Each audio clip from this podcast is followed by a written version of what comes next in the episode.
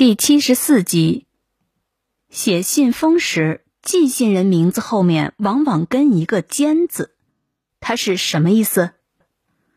随着时代的发展，人们的通信方式越来越多样和便捷，电话、手机、email、QQ、微博、微信等等，邮寄纸质书信变成了一种奢侈的行为。如果要你邮寄一封纸质书信，你知道信封应该如何落款吗？很多人会在信封的落款处写上“某某监”，据说这是沿袭了古代的用法。那么“监”是什么意思呢？“监”原指捆箱子的绳子。许慎在《说文解字》中说：“监，束窃也。窃是箱子之类的东西。”东汉历史学家班固在《汉书》里也有“解窃监”的说法。意思就是解开捆箱子的绳子。原来在纸张发明以前，古代的公文书信多写在木板、竹简或者绢帛上，写完后用绳子捆上，在绳的打结处加上一块泥，在泥上盖印章，以防被拆，这叫封泥。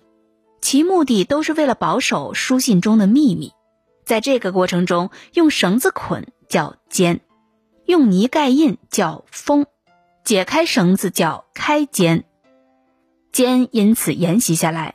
虽然后来又发明了纸，但人们在写信时还是按过去的习惯，在信封上写笺，表示封过。生活中，人们还用三缄其口比喻慎言，这和孔子有关。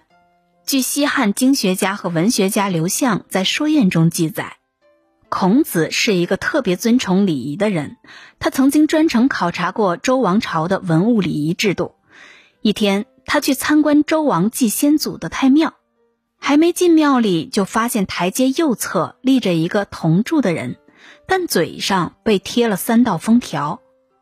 他绕着铜人转了一圈，发现铜人的背后刻着一行字：“古之慎言人也。”意思是，这是古代一位说话极其慎重的人。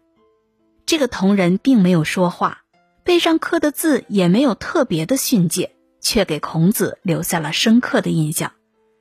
此后，他在教诲弟子的时候，总是会说：“君子讷于言而敏于行。”所以后来人们便以“三缄其口”比喻慎言了，“缄默不语”即由此演化而来。